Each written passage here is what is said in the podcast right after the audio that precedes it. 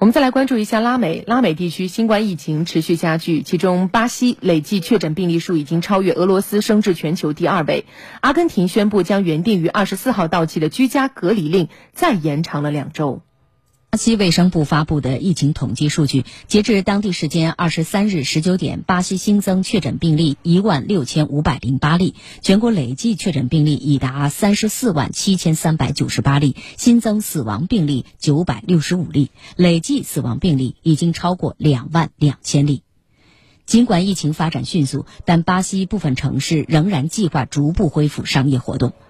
首都巴西利亚所在的联邦区决定，从当地时间二十七日起放宽对商业活动的限制。购物中心将在缩短时间的前提下重新开放，零售业和服务业也可以在规定时间内营业。二十三日，秘鲁卫生部称，该国累计确诊病例超过十一万例。当天，秘鲁生产部长巴里奥斯表示，从二十五日起，该国进入疫情防控新阶段，非必要商业复工时应遵守相关规定。从二十五日起，牙科和眼科等可接诊已预约的患者，美容美发行业从业者可提供上门服务。二十三日，阿根廷总统费尔南德斯宣布，将原定于二十四日到期的居家隔离令再延长两周，至六月七日。